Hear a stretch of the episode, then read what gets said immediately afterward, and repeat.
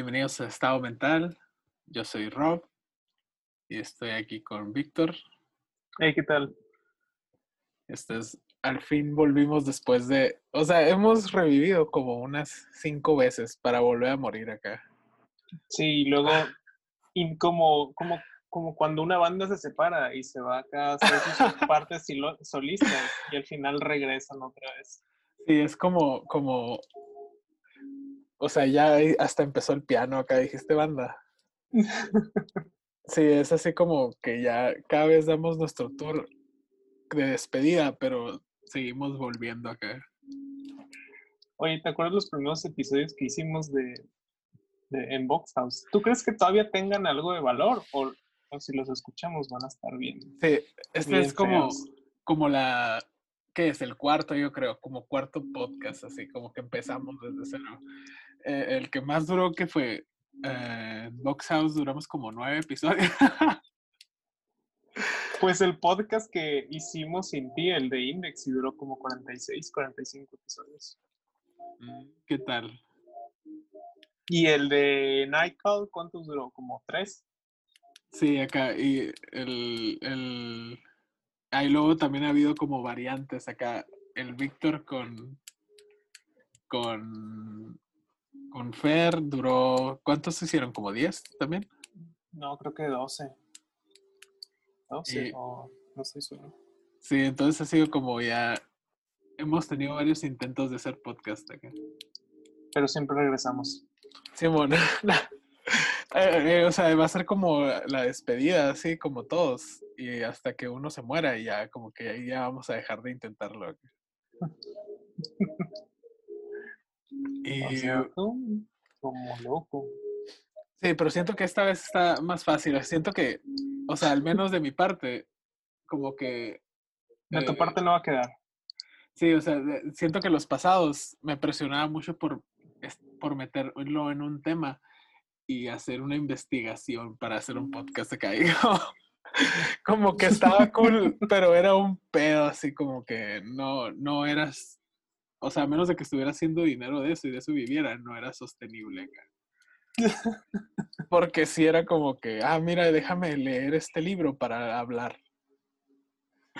Una hora nada más. Sí, entonces siento que ahora ya lo, esto lo queremos hacer más light, que sea más así como de, de entre cosas que vemos, noticias y cosas que hacemos acá, o sea, como que nada más una plática normal acá. Algo tranquilo. Sí, y, y sí, como que la verdad, los pasados, creo que te acuerdas que hicimos uno, hice- hicimos uno en tu casa que hasta llevé así como un cuaderno de notas con Dani, Dani, tú y yo.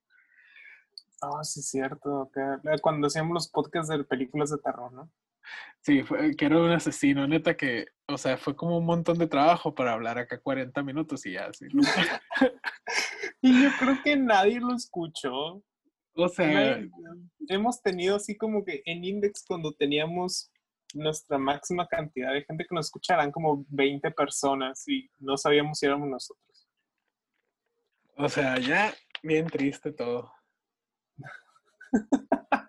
¿Te imaginas tú acá leyendo un libro para hablar una hora para que una persona lo escuche?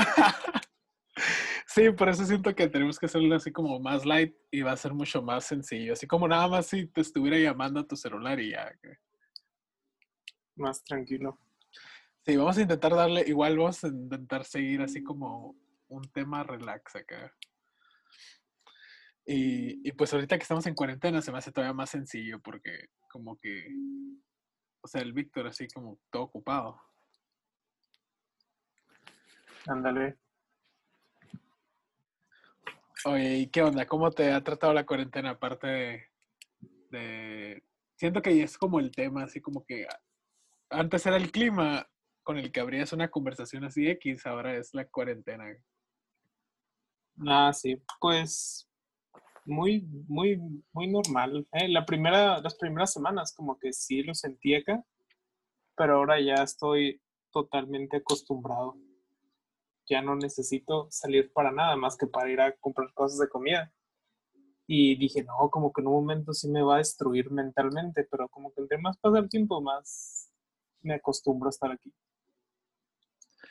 O sea, no se te ha hecho así como que, como que, la verdad, o sea, yo todo lo que tiene el año he estado súper uh, vibing acá. Ese meme que me mandaste donde eran de que se estaba quemando una casa y un vato nomás así como fumando. Es como Sí. bien despreocupado. Ese sí o yo así. Siento que así he estado también en- durante todo esto. Acá Las- just vibing. Sí, acá el mes que tengo, ah, tengo más. Bueno, sí, como un mes pasadito que tengo aquí. Ajá. Como que así he estado, no. Ya ni siquiera veo noticias de que. Pues es que igual nosotros tampoco no somos acá de salir, ¿no? Como que salimos para una cosa interesante y si no hay nada, bueno, pues me voy a quedar aquí en silencio. Sí, o sea, siento, o sea, lo. No sé, lo que más me ha interesado, o sea, parte de. de- o- o sea, lo que más escuchas es an- cuántos están enfermos, qué se está haciendo, eh, todo eso. Y, y no sé, siento que no me interesa tanto eso porque ya Es cambia, exponencial, ¿no? sí, cambia la información acá, como cada día es diferente. Ya ves que cuando recién empezó decían una cosa, y va, o sea, pues porque todavía no sabemos qué onda. Pero siento que lo que más me interesa es el lado de, de qué va a pasar después, así de que, eh, como el cambio de comportamientos, todo lo de la, la economía después. O sea, siento que eso va a ser como que lo más interesante. El nuevo orden mundial. Sí, ma- sí, nomás nosotros así como que, como China, como completamente controlados por nuestras aplicaciones en el celular. Ah, es lo que te estaba diciendo, ¿no? Que o en- leí no sé en dónde que decía, no, después de esto se van a dar cuenta que China no está tan suave y no sé qué. Y el, el- la persona que escribía tenía el- como el contraargumento de, no, se van a dar cuenta de que en China se controló más rápido y más fácil porque todos tenían cosas para seguirlos en el celular y tenían reconocimiento facial en las calles y todo eso. Así podías, si alguien está enfermo por el mismo sistema del gobierno, podrías eh, trazar si anduvo en un camión, en el metro, etcétera, y avisarles a todas esas personas acá. Entonces, del vato decía, ahora van a intentar vender ese sistema tan exitoso a todos los países. Sí, eh, sabes, yo también lo escuchaba, ya ves que dijeron que Google, Google y Apple estaban haciendo una aplicación para eso juntos, como que para, para, para como que ayudar a Para hacer básicamente eso, ¿no? Sí, para cuando viajabas supieran dónde habías estado, dónde te habías, todo eso. Entonces, o sea, se escucha como que ya súper mal, o sea, porque... Ah, ah, yo, yo estaba escuchando eso, pero según yo va a ser por Bluetooth, o sea, no hay, no va a haber como ningún registro, no hay ningún registro, ¿cómo se llama? En línea, como para que te puedan hacer un, como un trazo o algo así. Va a ser como que si te enfermas tú y pasaste por esa área, a la gente que estuvo por ahí le va a decir, oye, posiblemente tengas, eh, posiblemente estés enfermo o algo así. Sí, porque, así. eh, o sea, sí se escucha así como que a la madre de, ya van a saber dónde estoy, cuándo, a qué horas me voy, a qué horas... Entonces, sí como que tú, tú nomás observado por el que- Sí, se escucha ya como de película. Y la verdad siento que sí, como que más que nada en Estados Unidos, de que ya de por sí ya lo hacen. O sea, si pones así como diferentes aplicaciones, ¿tú crees que no? Como una tentación gigantesca que... Sí, en, en Twitter ayer vi una encuesta, no me acuerdo quién la puso, pero alguien ponía algo así que, ¿qué prefieres? ¿Abandonar, eh, tener salud o abandonar tu privacidad? Y toda la gente ponía que pues la salud es primero, ¿no? Como que en estos momentos la gente ahorita es su prioridad máxima. Y si, les, y si te dicen, oye, con esto te vamos a poder ver en la cámara web, pero no te vas a enfermar, mucha gente va a decir, ah, pues todo bien. Que me La, verdad- la verdad, y o sea, no, no siento que tenga así como que, como que mucho, o sea, de qué perder por perder la privacidad, pero siento que prefiero enfermarme. No, pero pues haz de cuenta, mucha gente, o sea, mucha gente piensa en eso también y dice, ah, pues X, pero a lo mejor tiene gente, familias así que están en zonas de, de riesgo y dicen, no, pues prefiero tener eso para ayudar a cuidarlos. Entonces, ah, también es como que por parte de tu familia y todo eso también es otro, otra presión secundaria que te puede hacer cambiar de opinión. Sabes, eso también estaba pensando que como que está súper interesante lo de que eh, en qué momento se pierden así como derechos individuales por el bien comunitario, de que ya ves que no puedes andar en la calle y todo eso. O sea, estaba pensando, ¿qué pasaría si viniera un asteroide a la Tierra?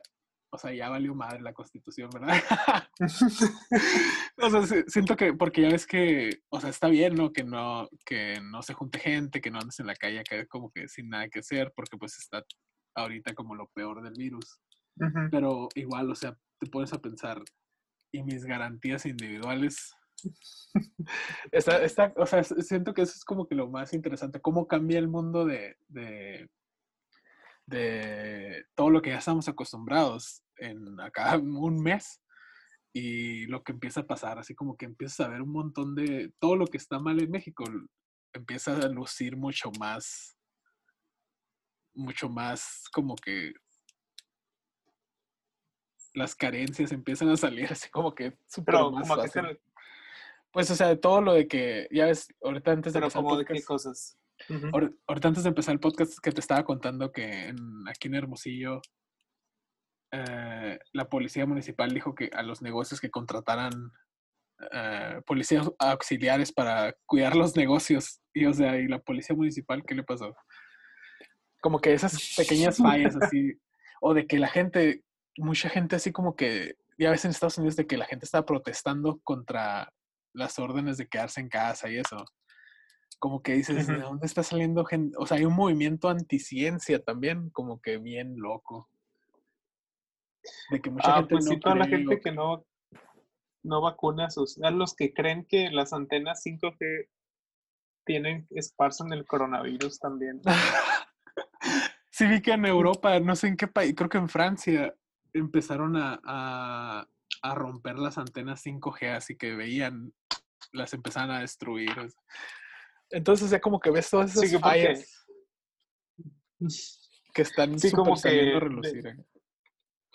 Todos esos grupos secretos que le tienen miedo a las antenas y a las vacunas acá, como que están bien, están como en equilibrio con el mundo cuando están acá, pero en una situación ya más extrema como la que estamos ahorita. Ya esa gente empieza a tener como una voz más fuerte, quién sabe por qué. sí, yo creo que es por el miedo. ¿Sabes? Eh, lo que me está acordando mucho es de, de lo, o sea, lo mismo que pasó en las Torres Gemelas, que pasaron un montón de cosas en una, una hora y un montón de reportes que estaban mal. O ahorita, casi 20 años después, de ahí salieron un montón de las teorías de conspiración, de, información que estaba mal en el momento porque nadie sabía qué estaba pasando. Y las teorías de conspiración empezaron a, surgir. Y siento que lees en internet así como que lo que están diciendo la gente que está como que dudando del coronavirus o así. Y esos son los argumentos que usan en contra de, de, todo lo que está pasando. Así como que la información de cuando todavía no estábamos seguros qué estaba pasando. O sea. O sea, como a lo mejor el error de un reportero que puso una nota que él creía que era cierta y no. Y al final se desmintió, pero a lo largo del tiempo la nota sigue ahí, ¿no? A lo mejor en internet y la gente la empieza a usar para hacer teorías de conspiración. Sí, entonces está como que, o sea, todo ese lado como medio cultural del virus está como bien loco. se me hace como que, la verdad, así como que no, no, no sé, eh, es como que la gente que nunca conoces, pero que está ahí. Como fenómenos acá. acá tu compa de toda la vida y cuando se quita una máscara y empieza a quemar una antena y tú, hey, te puedes tranquilizar.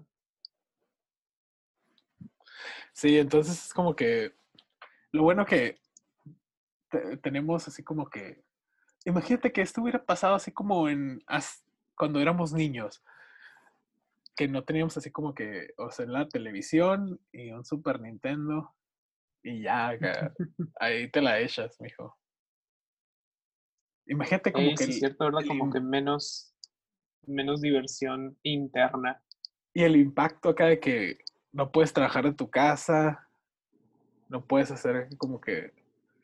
Y ahora nada más todos nosotros viendo Tiger King.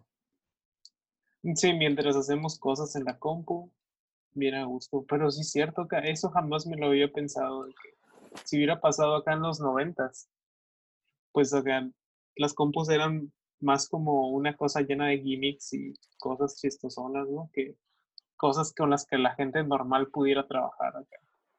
Sí, entonces en, es en como... que- internet, ¿no? Porque bueno, a lo mejor normal, sí. Sí, entonces como que ahorita está, está divertido eso de que, pues por lo menos tenemos así como un montón de cosas que disponibles que hacer. Oye, pero ¿qué onda con esta, esta cosa que decían que primero, lo primero que se acabó en las tiendas fueron todas las cosas de salud, ¿no? El papel de baño y todo lo demás. Luego lo segundo que se acabó fueron los juegos de mesa y todas las cosas, ¿no? Ya que tenían seguridad. eh, ya la gente empezó a buscar entretenimiento.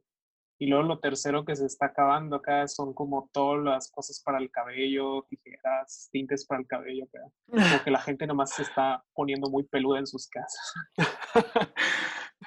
¿No has visto todos esos como memes y, y gente haciendo tutoriales acá para que te cortes el cabello tú solo y cosas así? Sí, sí he visto así como que unos memes de que como van a salir todos de la cuarentena y es el corte honguito de los niños en la primaria de los noventas. sí. O vatos que son súper buenos y te hacen, hacen sentir como que se puede hacer todo en casa y se hacen como un fade acá en, su, en, en el cabello y les queda perfecto acá y la gente, no, pues se ve bien suave, ¿no? Pero no creo que no es. Sí, la, la neta que está como que... Sí me gustaría poder cortarme el cabello en este momento. Yo solo, pero siento que voy a terminar rap, rapándome nada más. No, no, ¿por qué no te has ido a cortar el cabello? ¿Cuál, cuál es tu miedo? ¿Que te contagien acá? No, ¿Que pues, te o sea- estornude la, el, el la doña en la cara. Está cerrado para empezar. pues, O sea, todo, todo lo que está aquí en mi calle está cerrado, menos así las de comida y las farmacias. Y la florería. Simón y la florería. Sí, acá, y, y como que sí veo a ratos así pasan. Hay unos policías que siempre están. Tienen así como unos dos, tres años que están caminando a pie por toda la cuadra y sí, a, a ratos los veo por ahí. Como que sí, o sea, de plano aquí en la calle no, no puedes tener abierto, sino es algo como que permitido. Órale. O sea, sí, como un montón de cambios bien drásticos en bien poquito tiempo. Sí, pues todo bien con que, con que no, no moramos de eso. Que moramos, que nos podamos matar bajo nuestros propios términos. Ya Ya, sé, ya es ganancia. que Oye, el virus y- no decía por nosotros. ¿Y qué tan cerca has estado de comprar un vuelo barato a alguna parte? Híjole, tengo unos Google Alerts ahí que me llaman a cada rato. vuelos al DF que cada vez están más baratos y luego vuelven a subir y luego vuelven a bajar. Y yo digo, hijo si tan solo los comprara. O los vuelos que, ¿cuánto estaban? ¿En 200 dólares a Nueva York? Eh, eh, justo eso estaba checando porque hace unos días entré y estaban en ciento... Eran 260 creo redondo. Yo también estuve a punto así de como de que... De hecho, yo creo que los voy a comprar porque tengo esos... Tengo dos vales de Southwest de, de, Ajá. de... para usarlos así como durante un año. ujú. Entonces, tal vez sí los compro. yo nada más, que toda la gente en sus casas y yo que en la Estatua de la Libertad. Estornudando y en suave. Sí, sí, la verdad siento que está como que, como que, ¿tú qué opinas? Para septiembre como que ya esté normal. Pues yo digo que sí, se va a sentir normal, pero luego va a empezar otoño otra vez y otra vez van a, se supone que llegan otra vez todas las influencias y todas las gripes y cosas así, entonces va a tener otra vez un retorno. Sí, la verdad que está bien loco eso de que, de que te puedes a pensar que puede ser así como más de un año que estemos viviendo así como esto. Y dices a la madre, como no vamos a salir, no la vamos a librar. O sea, México. Sí, de hecho, eh, yo ya estaba bien a gusto, ¿no? Con la realidad que había aceptado sobre el coronavirus.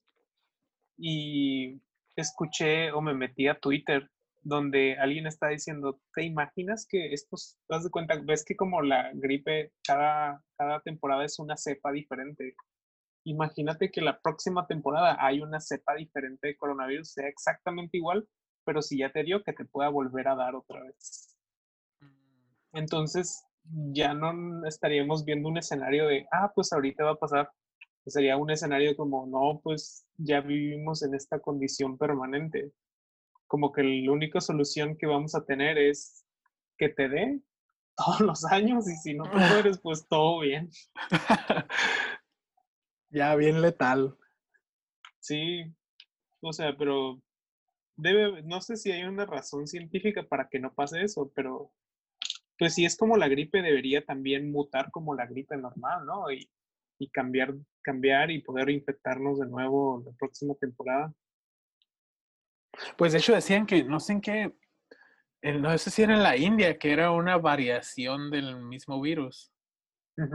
Que, que, o sea, que era como que, no, pues no sé qué desmadre había ahí, pero, o sea, era diferente al que estaba infectando la mayoría de los países.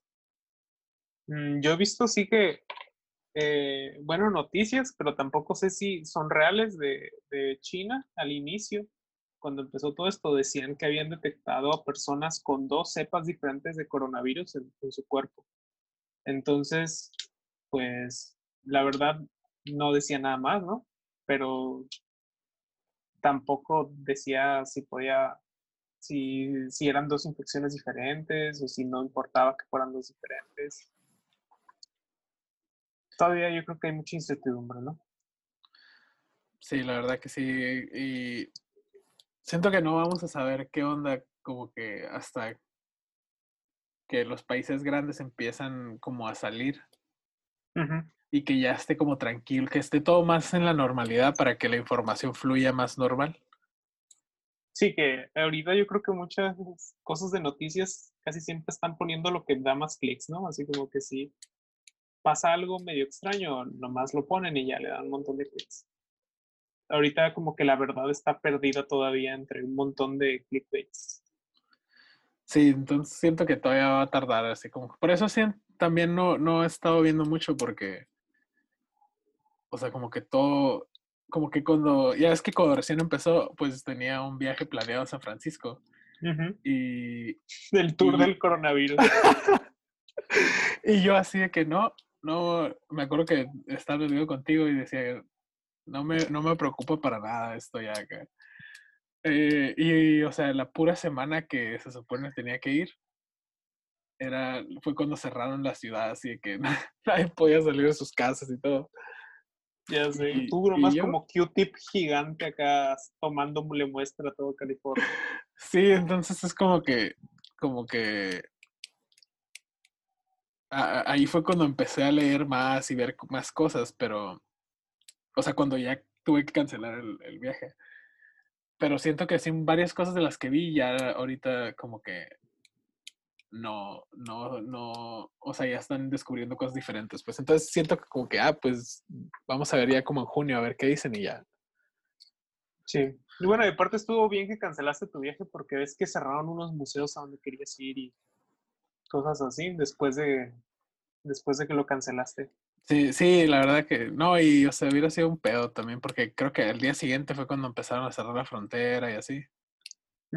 Entonces, como que, o sea, el día siguiente que llegué, entonces ya como que no, pues, ¿para qué acá? Y todavía tuviste una experiencia de cuarentena, ¿no? Te quedaste encerrado. Ah, sí, estuve dos semanas encerrado, así como que no, salí nada más una vez, una vez pues por mandado y una vez al Oxxo.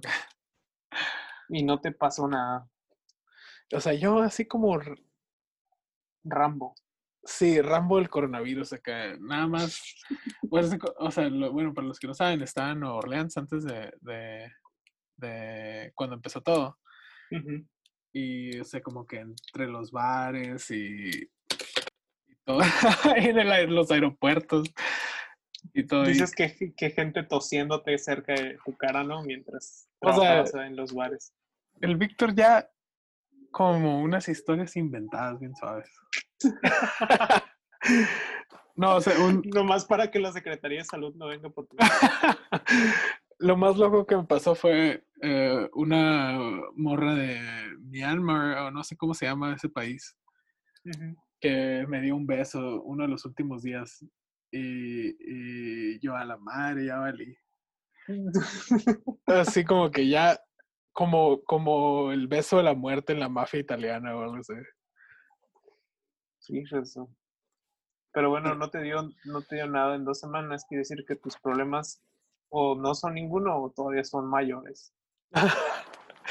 o sea, estaría bien padre que así como que en algún punto me haga la prueba y resulte que tuve coronavirus y no, y no, ni siquiera tuve ni un síntoma acá. Mm, ese es el sueño de toda la gente, yo creo. Acá como, mira, soy un superhombre. Estaría bien cool. ac- Y nada más, o sea, yo infectando así como tres aeropuertos acá. O sea, ya unos chistes Oye, y, peligrosos. Simón. Y bueno, aparte de todo esto del virus, esa es la otra, la, la otra super noticia que ha habido fue en estos últimos meses, fue Tiger King. Ándale. Que, o sea, la verdad, siento que tú saltaste muy tarde, muy tarde al, al, al tren del Tiger King. Ya sé, muy tarde, pero pues ni modo. Bueno, sí, para la los que vida no, del obrero. para los que no lo han visto, Tiger King es un documental de Netflix de este tipo, ah, Joe Exotic, que tenía Sí. un, ra- un rancho slash zoológico en Oklahoma donde tenía 227 tigres. Y, y, o sea, y el documental se desenvuelve en que tenía enemigos, tenía una vida como bien loca y al final intenta, bueno, manda asesinar a, a, a una de sus enemigas, que era una doña que, que tenía como un refugio para tigres y felinos grandes y lo meten a la cárcel y de ahí es como toda la historia de desde cómo empezó todo hasta cómo terminó en la cárcel. Son siete episodios y la verdad, o sea, está como súper entretenido. Siento que el Víctor decía que ya que lo terminó de ver, que era como una historia escrita en Grand Theft Auto. Y así como que siento que es exactamente lo que... Lo sí, que o es. sea, a la o sea, es como que cada personaje tenía capas y capas, o sea, como que era un vato redneck, pero aparte como que era gay y aparte tenía dos esposos y aparte le gustaban las armas y aparte fue candidato para ser eh, presidente de Estados Unidos y aparte fue candidato para ser gobernador. ¿Y qué Sí, la- más acá? Como verdad que la lista no tenía fin acá, como que es como si un niño estuviera escribiendo la historia acá. No, pues ¿qué más puede ser? la verdad que estaba bien cool que cada vez que pasaba algo, eh, o sea, como que, ah, pasaba algo bien loco, tú decías, no, a la madre, qué loco estuvo eso. Ah, unos 20 minutos después, o en el siguiente episodio, pasaba algo todavía más loco. Ya sé, acá el- luego toda la gente, toda la gente que trabajaba con él, se me hizo algo parecido como a los, como freak shows, como pura gente inadaptada acá, o gente que acaba de, de llegar al- a la ciudad, y como que el, este, ¿cómo se llama? El Joe Exotic, nomás como que los iba a, a- a rejuntar acá a la estación. En una parte dice así de que, oye, vimos a una doña que ha estado durmiendo dos días seguidos en la estación de camiones. Y iba por ella acá y decía, oye, ¿quieres trabajar? Y la señora, no, pues Simón. y la metí a cuidar tigres. Sí. Y, y no tenía, y como, y como no tenía nada que comer, comía del, de la, de, ¿cómo se llama? Del, como del bote del Walmart acá. Ah, eso es lo más. eso es lo más random de todo. O sea, siento que eh, eh, eh, mis dos momentos favoritos de todo, de toda la serie fue eh, uno que hay un punto en donde un tigre le muerde un brazo a uno de los, de los que los cuida. Que obviamente, o sea, no tenía entrenamiento ni nada. Y yo Exotic y se pone que, ah, le dije a esa perra que no metiera su brazo y que no sé qué. o sea, así como que una señora random. Y, y o sea, ves que le, después de que se la lleva a la ambulancia, sale yo Exotic con una chaqueta de los paramédicos del otro lado eh, y está ahí en la, tienda, en la tienda de regalos diciéndole a todo el mundo de que, ah, pues si quieren, oigan, les voy a decir, si quieren un, un que les devuelvan su dinero o algo, pueden ir ahí a la caja, le, un, tigre le comió el brazo a uno de los entrenadores. como tipo una maniobra de Michael Scott, pero redneck acá, como que se pone el lado ganador acá. Y o si quieren volver mañana. Pero así con el chalequito ese de la Cruz Roja y todo, así diciendo, no, hubo un accidente bien grave, pero estamos haciendo todo para resolverlo. Sí, entonces como que, y luego tira una de las frases más icónicas del documental, esa de que nunca me voy a recuperar financieramente de esto. que la he visto que la están usando mucho como memes. Eh, mm, ok, sí. Sí, o sea, y la tipa, le, o sea, e, es que siento que también, o sea, el vato supo armar una comunidad, porque la tipa le comieron el brazo. Y, y, ya ves que le dijeron, eh, pues, te lo vamos a poder volver a poner, dos años de terapia y puedes recuperar así como que la mayor parte de, las funciones y el movimiento. Sí, porque le comió el brazo, pero el brazo todavía se dijo que ella lo podía mover, ¿no? Sí, entonces como que, eh, o sea, le dijeron, todavía te, te, va a funcionar, pero son dos años de terapia. Y ella dijo, no, córtenmelo, porque sabía que si, que con todo el desastre que se iba a hacer, iban a cerrar el parque. Entonces decidió dar su brazo por el vato. Eh, por los Tigres. Sí, como una movida de mercadotecnia. Dijo que como, ¿en qué? Una semana o dos ya estaba trabajando otra vez. Sí, o sea, imagínate que te amputan un brazo porque un tigre te lo mordió y en una semana ya estás de vueltas. Es que ese dato como que eh, en, el, en este documental analizan como a tres personas que son como muy parecidas, ¿no? Pero cada quien tiene su forma de hacer las cosas pero algo en lo que se parecen los tres es que sus negocios están armados como si fueran medio un culto.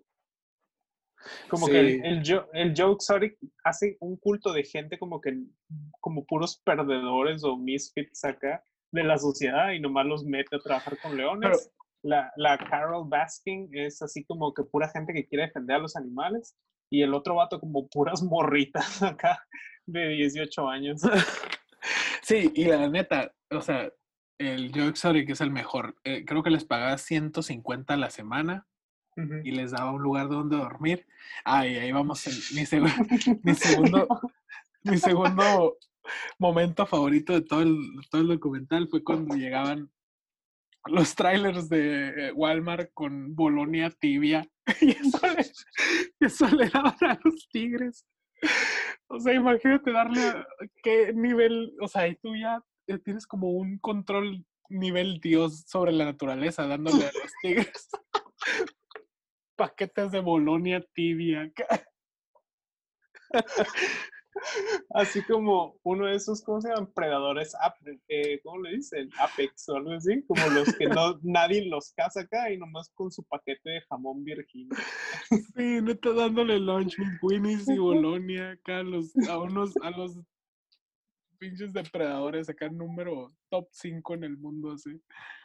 Entonces, y o sea, a pesar de todo eso, él era mucho mejor que la doña y que el otro tipo. Sí, porque los, los otros morros como que trabajaban nada más por amor y por la, por la, la doña esta creo que trabajaban de gratis todos, ¿no? Sí, y, y, eran como gente así como, esa gente que es como, quiere hacer algo bueno y está como traumatizada. Trabajaban dos, tenían que trabajar dos años y les dan una playera morada, era lo único. ¿Quién sabe dónde sacaban dinero para, para, para vivir en ese momento? Sí, y le preguntan acá, oye, ¿los conoces? No, la neta, no, hasta que ya tienen playera negra, ya los empiezo a ubicar. Sí, entonces ella era la peor, o sea, todo su, su setup del de, refugio Tigres era, era mucho peor de lo que los otros dos tipos que hacían dinero con los Tigres tenían ya ves que las jaulas de ella tenían así como unas, eh, como unos hoyitos en donde ponían el plato con agua y así. Y sí, neta que sí. Es que era como que está la jaula grande y nomás es como un espacio para que saquen la cabeza, que también tiene jaula y por ahí comían, ¿no? sí, como que para que se veían mucho mejor. Y estaba bien pequeño, la neta. Eh, o sea, la verdad que sí estaba bien triste. Como que estaba mejor donde los tenían los otros dos. Sí, el otro vato era como el que mejor negocio tenía, ¿no? Y que el, este Joe Exotic era el que decía que aspiraba un día a tener un negocio como él. Ah, sí, el, el, no me acuerdo cómo se llama el otro señor, eh, que era como el más famoso, que dice que en el Doctor Dolittle usaron sus animales, en unos videos de Britney Spears usaron, cuando Britney Spears traía la boa esa amarilla, e, era de él. E, entonces sí tenía como un negocio así como bien grande, pero ese dato sí tenía como un culto de sexo, nada más así como forzando a, las entrenadoras, entre comillas, a ponerse, ponerse implantes y operarse. les cambiaba el nombre y todo. Ah, sí, pero, o sea, legalmente les cambiaba el nombre. Tenían que ir a cambiárselo ya, pero les ponía como nombres bien hippies, ¿no? Sí. sí. O les pone porque se supone que todavía existe. Sí, la verdad que, o sea, siento que absolutamente toda la gente en el documental tenía que estar en la cárcel. o sea, y el twist más loco es que Carol Baskins, la protectora de animales, entre comillas, mató a su esposo. La, verdad lo mató. a mí no me engañan. o sea, toda la familia de, o sea, que ella se casó con un tipo que tenía mucho dinero y de ahí salió el dinero para hacer el refugio de animales y todo. Y un día ella lo amenazó de muerte y como que al tiempo el tipo se perdió en un vuelo. Casualmente se perdió y nunca lo encontraron. Bueno, ni siquiera saben si se fue en el avión, ¿no? Nomás, sí. Nomás dicen, no, pues un día ya no apareció. Sí, entonces... Oye, pero también, también la historia, también la historia cuando, cuando lo conoce, la, esta señora, ¿cómo se llama? Don, no sé qué, ¿no? Le dicen Don todo el, todo el documental. A este, este señor. A, a, su esposo, al que mató. Ah, sí, sí, le dicen Don, ¿no? Sí, creo que sí. Y ver la historia de cómo se conocen ellos dos también siento que está bien redneck, que era la morra que iba caminando acá normal y el vato la empezó a seguir acá en su carro y le dijo, hey, ¿qué onda? Y la morra no le quiso hacer caso y lo volvió a seguir Y, el vato sacó una pistola y se la dio a la morra y dijo, me puedes disparar, pero quiero hablar contigo. Dice, que la, dice que la morra que como que, ah, la bestia, eso me atrapó. Totalmente. O sea, sí, como, en serio que todos están bien fucked up. Esos son como los tres personajes principales, ¿no? Eh, bueno, más que nada Joe Exotic y, y ella. Y, o sea, eh, dedican creo que un episodio a todo lo de la historia de, de, cómo creen que mató a su esposo y se lo dio de comer a los tigres. y el Joe Exotic hace un video musical de él cantando. A la vez de las canciones que ponen acá, o sea, unas joyas maestras. Como que ni siquiera es la voz del Joe, ¿no? Ya que como que la, la arreglan o algo así, pero él sale cantando en todas las canciones. Sí, o sea, y es, es eh, el video está en YouTube de, no sé si lo viste cuando lo envié, eh, e, es él cantando así como que, como de toda la historia de cómo mató a su esposo y se lo, la Carol y se lo dio a los tigres. Y atrás está una señora dándole así carne a los tigres de... o sea, es así como, es como un show de comedia, pero en siete De la vida real que no crees que esas cosas pasen en la vida real y sin embargo ahí están pasando todos los días. Sí, o sea, y luego sus dos, o sea, sus dos esposos, que los dos resultaron que no eran gay, nada más estaban con él por las drogas, yo creo. sí, es cierto, acá. Ese, eso se me hizo bien loco y te lo dicen hasta el final acá, que se supone que tenía un vato, que como que se casó con un, con un vato, ¿no? Eh, y luego conoce, creo que a un que es como uno de esos ayudantes de policía. Mm. Y, y le y y le empieza a hablar acá y le dice, oye, eh, algo así como que le, le, dice acá un discursillo de, oye, ¿no eres gay? Y el vato dice, no, no soy. Y dice, ah, no sé qué. Y el vato dice, ah, pues a lo mejor sí soy gay. Y ya también se casa con él acá, pero lo ponen como si se hubiera casado así al instante. Y luego su, su boda es acá, todos los tres vestidos de rosa. Y hasta el final del documental te dicen, no, la neta es que uno se fue con una doña acá, que, que conoció ahí mismo, y el otro como que era un crackhead o algo así, o lo hizo adicto al crack, y, y luego ya como que lo puso a hacer un montón de cosas gays, nada más porque tenía el control de él a través de la droga. Y se termina suicidando casi en cámara. Sí, acá. Jugando con una pistola. Súper impactante. Y, y como un mes después va a conseguir otro ato también acá. Como sí. invita a la mamá, invita a la mamá del que se murió a la boda acá. Sí, sabes, siento que, que el Joe Exotic no es una mala persona, siento que nada más es como, como loca, así como que en, el funeral, en el funeral de su esposo se pone a cantar una de sus canciones, pero sin autotune ni nada, y suena bien mal acá. Como que pone a la señora llorando, así está llorando acá, y nomás como un señor cantando bien raro una canción country. Sí, la neta que es, eh, o sea, el performance en el funeral es lo más. Como que siento que no hay otra. Es como un programa de MTV. como el mundo de Beavis and Butthead, pero en real acá. ¿Sabes? Lo que me hubiera gustado más es ver un poco más de la historia del señor que estuvo grabando el reality show y al final todo se le quemó. Ah, sí, o sea, yo Exori lo quemó, la neta. y luego le quiso echar la culpa. y lo quemó, o sea, me dio cura que quemó el estudio donde tenían todo guardado y quemó como 15 alligators. Y nunca me los vuelven a mencionar, me dicen qué pedo con los alligators. los quemaron y ya acá, ah, pues ya se murieron. Sí, o sea, bueno, te los ponen, haz de cuenta, todo pasa tan rápido que te dejan como si fuera una caricatura, acá nomás los 15 cocodrilitos todos achicharrados acá. Sí, o sea, es como que la neta está como bien loco eso. A la bestia. Sí, estuvo muy suave, la neta. Súper recomendado. Sí, y, y tiene, o sea, a pesar de todo lo que estamos diciendo, tiene un montón más de como pliegues y cositas de la historia que están. Matices. Ándale, que, o sea, es, es como la gente blanca en todo su esplendor, así. Como que si no hubiera ninguna ley ni nada. Así todos serían. Sí, la. Me un montón de cura, o sea, como que cuando al final que Joe Exotic lo están acusando de algo, no me acuerdo de qué, lo está buscando el FBI para acusarlo de algo. Y empieza a subir fotos a Instagram por... poniendo acá de que, ah, qué cool está Belice y la madre.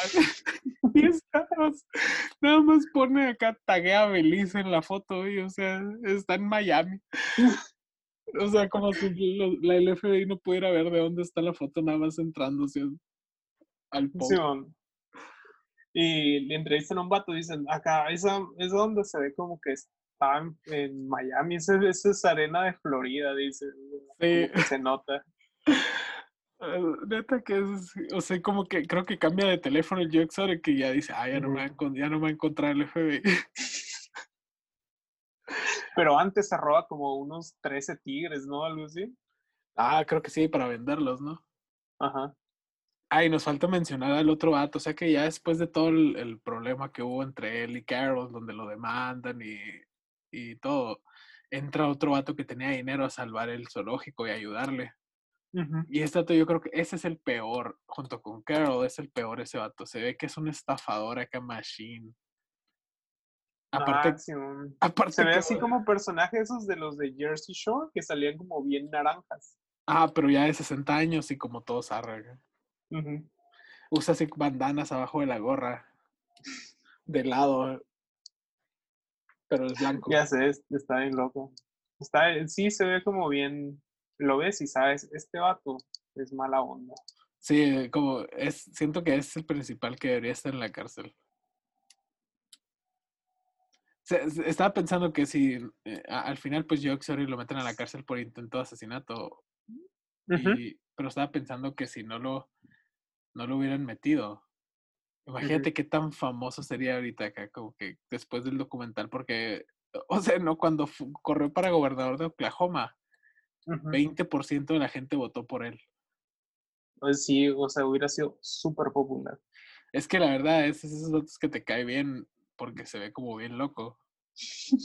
es que es, honesto, Pardo, o sea, mm, siempre, nunca aparentó ser algo que no era. Sí, como que siempre estaba en un show.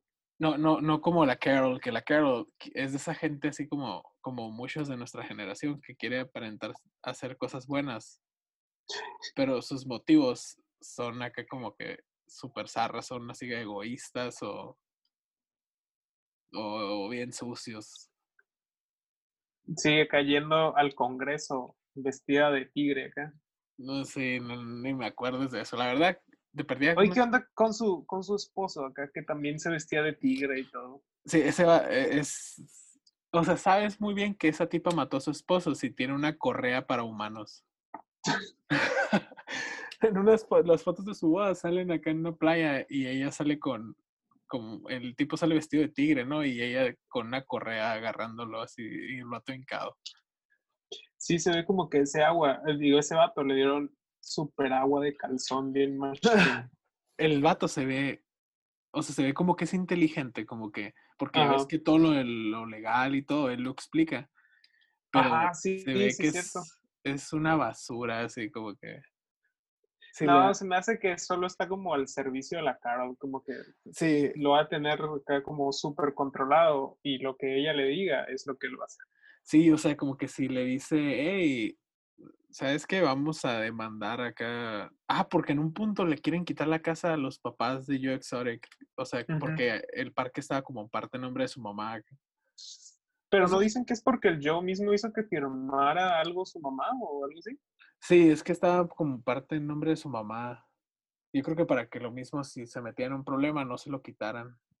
Y les, les quería quitar la casa. No sé si al final se las quitó, no me acuerdo. Pero sí, algo ya bien despiadado. eran dos señores ya en sus setentas, yo creo. Llorando así y, la, y ella queriéndoles quitar la casa. Porque ya ves que la, la familia del, esposo que mató le, decían que también les aplicó cosas así, de que cambió el testamento, hizo un desastre, ya que estaban y casi las dejaban en la calle, sin nada. Ah, que les dio bien poquito, ¿no? Sí, que les de dejó todo lo que tenía este señor. Ajá, les dejó la casa nada más y ya. Como nomás por lástima.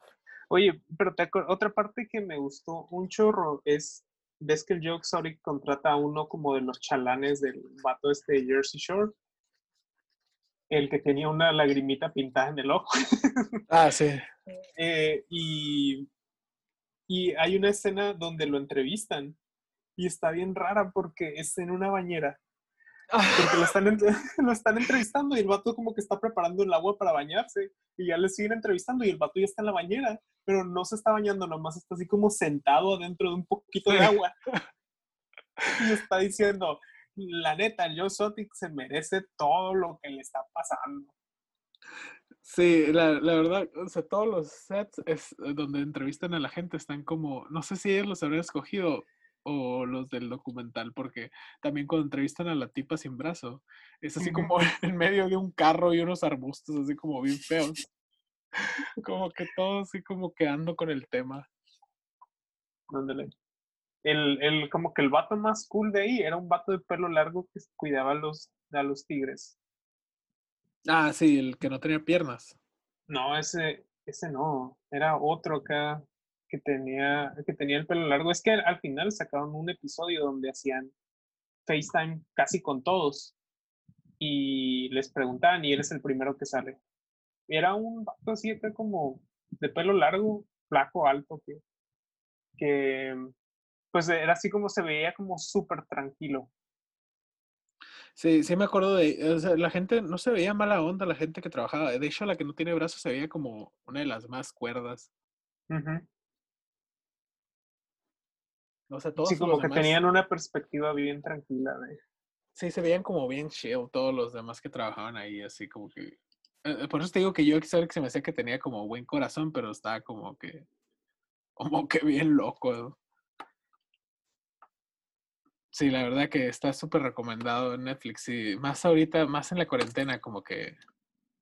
eh, o sea, ocupas algo así loco que, que no te saque de lo que está pasando. Mira, ahí está. Te lo mandé por WhatsApp.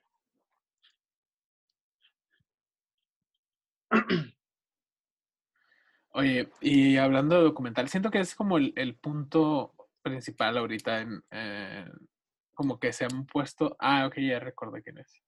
Ah, no, espérate. Teníamos que hablar también del vato de Walmart. el vato que vende rifles en Walmart y un día llega el Joe Exotic y le dice, oye, ¿quieres ser mi jefe de campaña? Ah. Ah, sí, a quien sea, es mi trabajo de mis sueños y la madre. Neta que a la este, así como que una cosa que es como cuando tienes que escribir el argumento de algo, pero ya lo tienes que entregar en dos horas y nomás empiezas a darle bien machine acá a todo lo que se te ocurre. Sí, o sea, y es como que está bien loco porque ese vato se veía como bien cuerdo, o sea, bien, se veía súper bien. Y lo Ujú. único que le pasó así fue que hizo la campaña para You Exotic y un día un vato se dio un tiro enfrente de él y ya. Quedó traumatizado, nada más lo ves en el documental así como con un cigarrito, como que ya... De a un lado de un gallinero. sí, mo. Ese es, el, ese es el vato que me hizo sentir que estaba como más en una dimensión de Grand Theft Auto. Como que los lentecitos acá y el vato que siempre tiene miedo. ¿Qué- quién, qué tiene miedo? ¿Quién tiene miedo?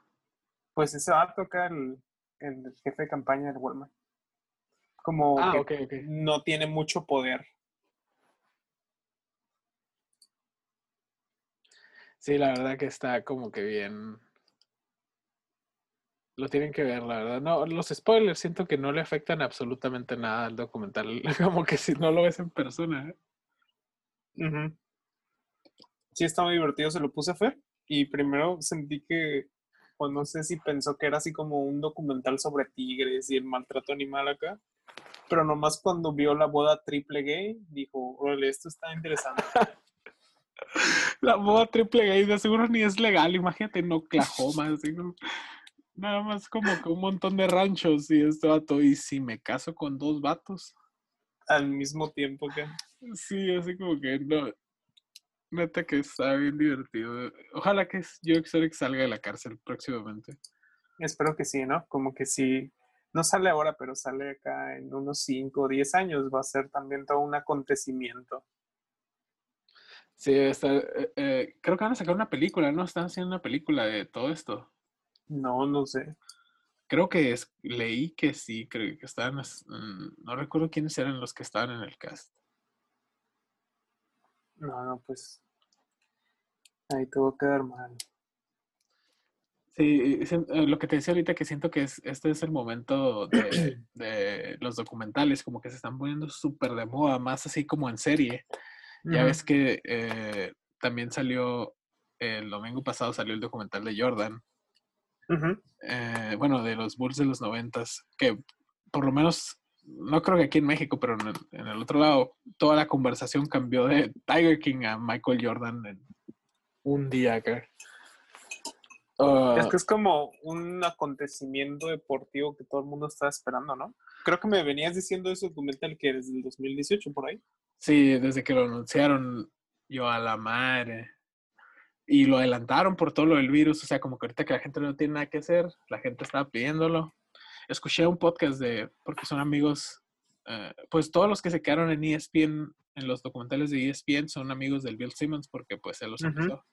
De- Ujú. Bill Simmons es un, er- es un- bueno, era un escritor de deportes, ahora es como un mega podcaster de, de deportes también y de cultura pop. Entonces, y escuché una entrevista de él con el, el, uno de los productores del, del, del podcast y dice que todavía están, están trabajando en el último episodio mientras ya, o sea, ya salieron dos y todavía están trabajando en el 10 porque lo iban a sacar hasta junio. Ok, o sea, lo van a sacar como justo tiempo para cuando llegue al final, ¿no?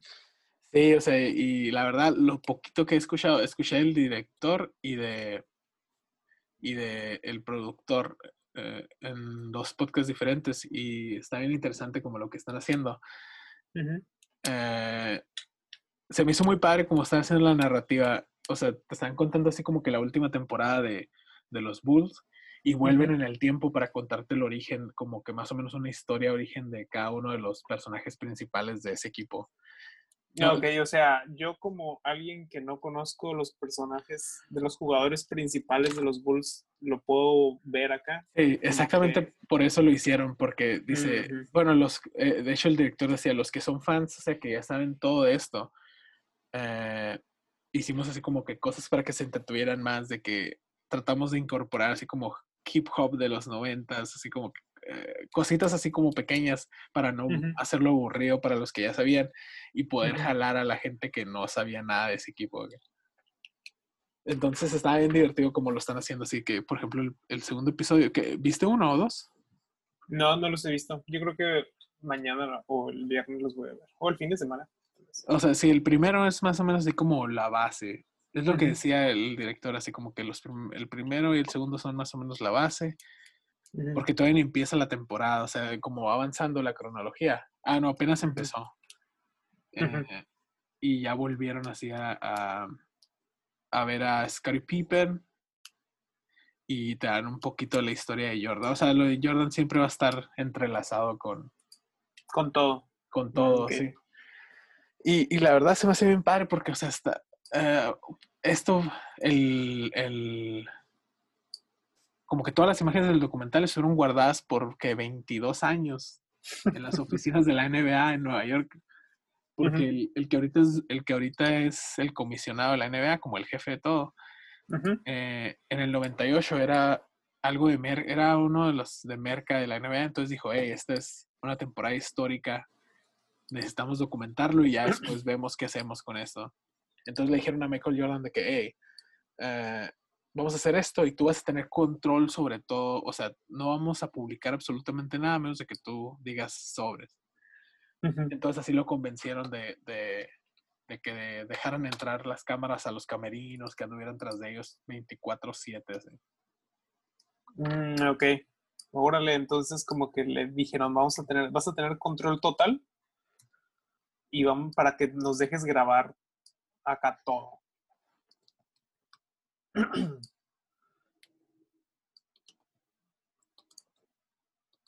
Sí, entonces está bien padre eso porque es como, no sé, mm, se me hace que nunca ha pasado algo así de que graben a, a, un grupo, o sea, una persona, un grupo para un documental por tanto tiempo y lo tengan ahí como que nada más para el momento perfecto para sacarlo. La verdad está bien padre. Todos los domingos, no sé si todos los domingos van a ser dos episodios o... En Netflix creo que salen los lunes.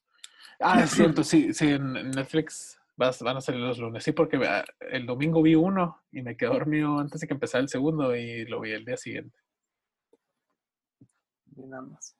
Sí, la verdad va a estar bien padre. Siento que eh, el Bill Simmons dice que cuando él estaba haciendo, cuando estaba empezando todo lo de los documentales en ESPN, ya vio, vio un corte de ese que habían hecho, alguien hizo un corte con el, el con todas las horas que tenían grabadas, hizo un documental de dos horas y ese fue lo que vio, pero dice que, o sea, no, no, que estaba bien cool.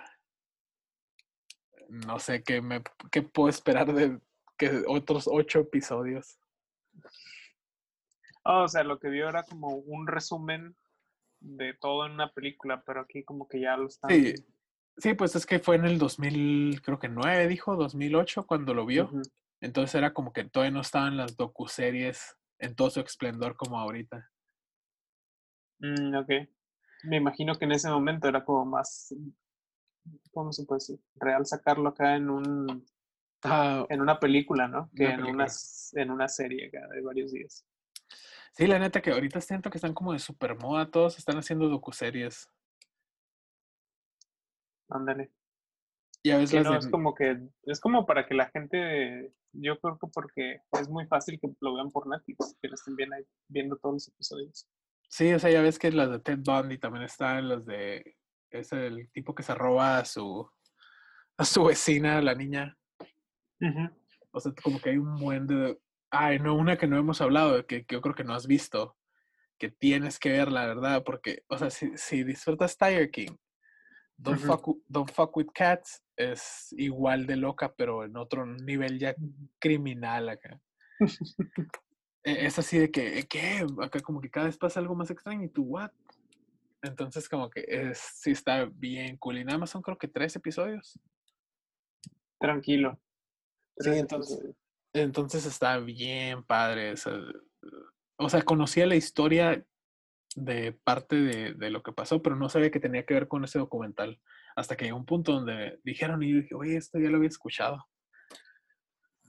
Mm, que te encontraste algo que ya sabías. Sí, pero o sea, todo el background no lo conocía. ¿Y de Oye. qué se trata? ¿De? Ah, o sea, es, ¿Vecinos es de un, eh, es un grupo de, de, de, como un grupo de Facebook de gente que está intentando encontrar a este vato que tortura y mata a unos gatitos por internet. Entonces, es- son así como obsesionados de que eh, buscando las chapas de la puerta en diferentes tiendas alrededor del mundo, buscando la aspiradora. Y, y, o sea, cada vez se encuentran así como que pequeños detalles y, y dan con el tipo.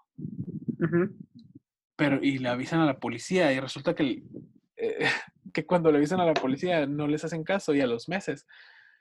eh, Eso se tiene que ver con otro caso que ya es acá internacional de la Interpol buscando a un tipo. Y, entonces la, la policía empieza a buscar a los del grupo para que les ayuden. O sea, es así como algo que no te esperas. Suena muy divertida. Yo creo que sí lo voy a ver. Y son tres episodios, más a gusto, sin compromisos largos. Sí, o sea, siento que es- eso es lo de ahorita. Ya ves que también te, te dije, creo que me dijiste que la viste, la de Unorthodox, la de los judíos. Sí, Sí, estuvo muy sea, divertida. sí, creo que eran cuatro, ¿no? Sí, Eh, cuatro de 50 minutos cada uno. si no lo han visto, o sea, no es un documento, es como un, Basada en un libro, ¿no? Que se supone que está basado en la vida real. como un dra- drama documental, algo así. Ajá. Entonces es de una mujer que intenta salir de, de los judíos ortodoxos en Nueva York, en Brooklyn. Y Sí, se como que el background de su vida simplemente como que nunca quedó con la vida de los judíos. sí, se va a vivir a Alemania. Entonces ves así como que ella experimentando el mundo normal por primera vez y su esposo buscándola con su El yankee. Ajá, con su otro pariente judío para intentar convencerla de que volviera a, a la comunidad, porque siento, ¿sabes que O sea, la verdad, mm, estaban como bien zarras. Los, yo siempre los veía así como bien inocentes, como que ni el caso. Sí, es lo que es lo que más me llamó la atención, que tú un día me empezaste acá a rantear contra los judíos y yo como que no pude entender, dije, pues de qué se tratará la serie o qué es lo que harán, que yo no sé qué hagan, que de pronto despertaron tanto odio en ti.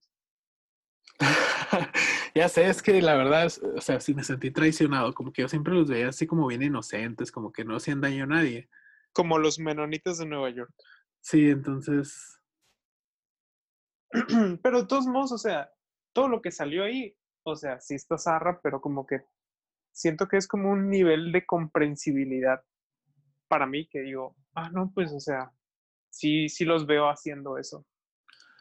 Sí, o sea, que siento que es como más un, como un culto, o sea, después de ver esta, porque vi Unorthodox y vi One of Us, el documental de también en Netflix, y siento que son como más un culto, así como que no, no dejan que la gente se vaya muy fácil, así, los niños, todo lo que les enseñan es del Torán, na- no, o sea, no saben nada más de cómo vivir en una sociedad sin la religión.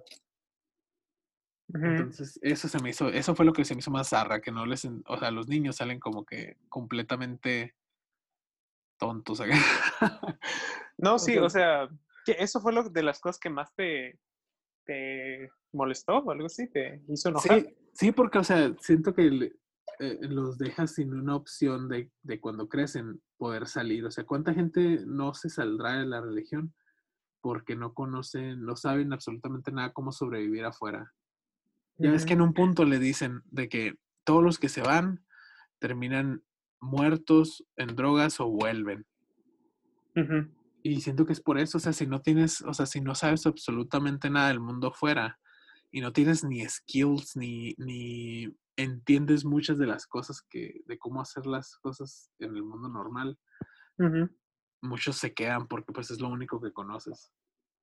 Pues sí, sí, ha de ser la realidad eh, para algunas personas, pero siento que en especial ahí aplicaba más como para las mujeres. Las mujeres, la neta, que en los judíos los hombres son pues acá los que tienen súper un montón más de privilegios. Y siento que las mujeres así las tienen como de verdad, así bien súper oprimidas. Por ejemplo, cuando yo trabajaba allá, em, los judíos, o sea, conocían el mundo sí conocían el mundo exterior, muchos tenían smartphones con internet, eh, pues muchos tenían en ese tiempo Blackberries. Eh, y, bueno, por lo menos en la comunidad esa donde yo trabajé, sí había súper judíos, así como los de ese documental, pero también había unos que más relajadones acá, que no, no, no eran tan así. Y por ejemplo, había un vato que que mi primo traía una cancioncilla de Shakira y el vato dice, oh, yo conozco esa canción, acá y acá el, mismo sonidito. Entonces siento que a lo mejor es que imagínate que eres un hombre judío y sales a trabajar, tienes que salir a trabajar y pues me imagino que pues los puestos de trabajo en Williamsburg pues son acá como limitados. Entonces yo creo que pues a, a la gente sales y convives con otra gente de Nueva York y pues por ahí te sacas un teléfono con internet y checas ahí algunas cosas. Siento que para los hombres la situación de estar ahí es más por comodidad y todo. Y hace, hace algún tiempo había escuchado que, no sé si en, en esa comunidad, pero en algunas, a los hombres los dejan acá salirse de, como digamos, como de la doctrina del judaísmo, como por un año o meses.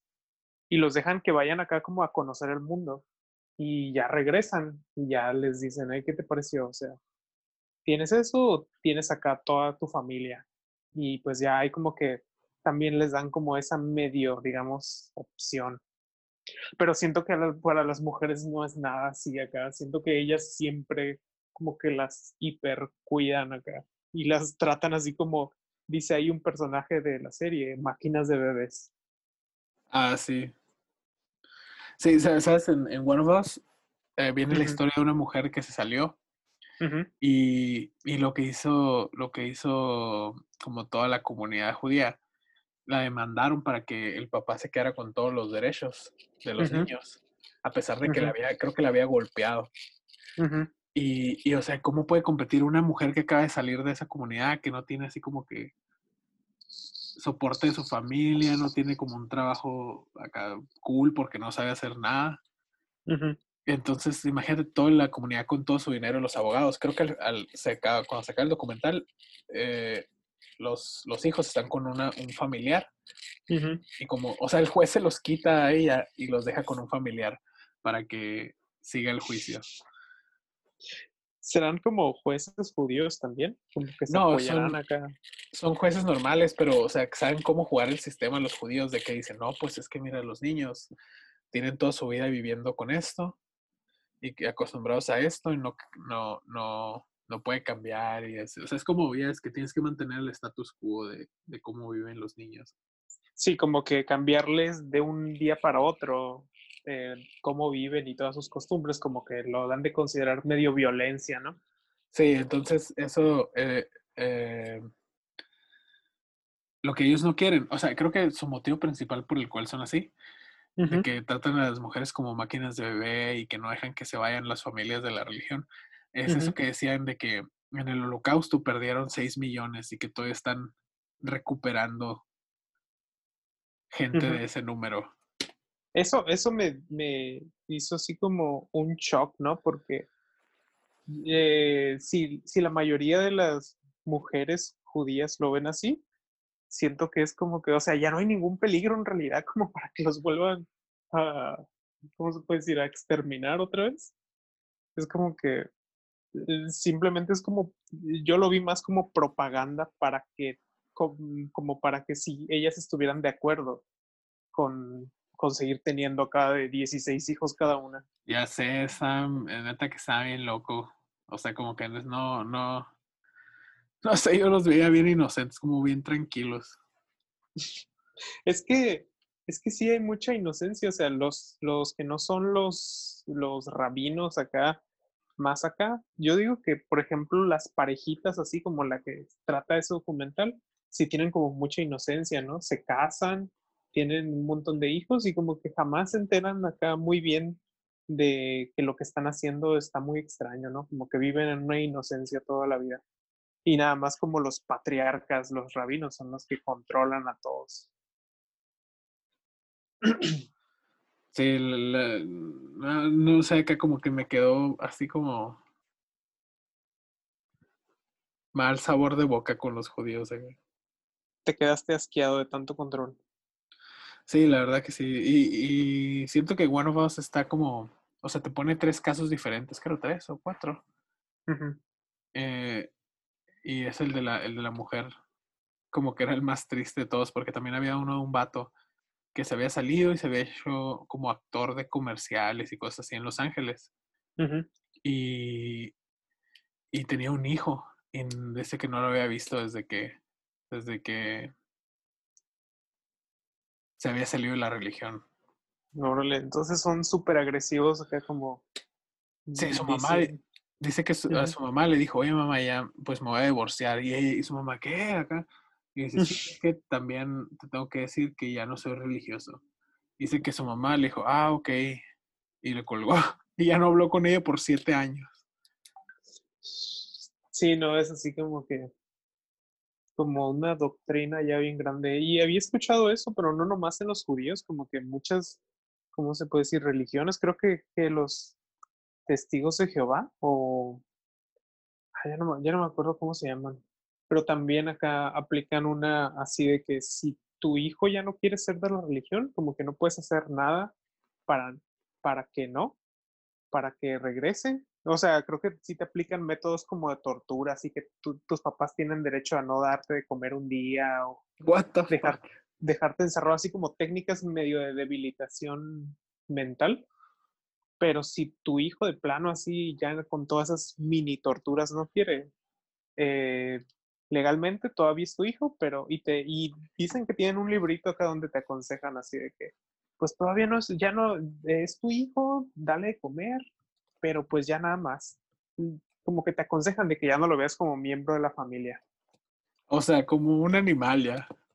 Sí, o sea, está y pues sí está muy duro, ¿no? Que que como que toda la vida eres, tienes como lazos, amigos y todo eso, y al final nomás porque tú no crees en eso, ya te cortan todo de tajo.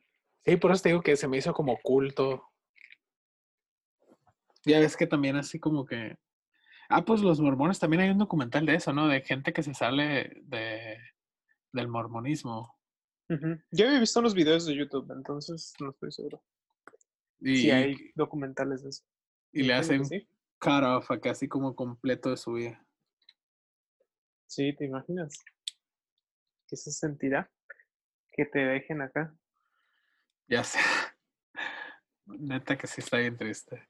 Pero sí, la verdad está recomendado. Eh, Orthodox es como un drama, una drama serie y One of Us es, es un documental. Los dos están en Netflix. Siento que, no sé si te ha pasado que ya, ya, siento que ya me estoy acabando todo lo bueno que hay en Netflix. Pues yo no, casi no veo nada. De hecho, el. o sea, tú nomás viendo una foto de la Fer pegada en la pared. pinche vato enamorado. Todos los días así nomás. Tres horas. de palomitas y a ver la foto de Fer. No, la, antes de Tiger King estaba viendo una serie de la Segunda Guerra Mundial donde está así como coloreado todas las tomas. Ah, sí, sí. Están a color y están narradas acá y son como unos 10, 12 episodios y dije, ah, pues mira, en dos episodios un súper suceso histórico, como que sí vale la pena verlo. Y antes de eso no me acuerdo que estaba viendo The Office, creo. Sí la he visto, la la Segunda Guerra Mundial coloreada. Suena bien infantil acá. Coloreada. Sí, eh, voy a hacer una lista acá de, de cosas acá que estén cool en Netflix y así que no tan conocidas y las voy a poner. Órale.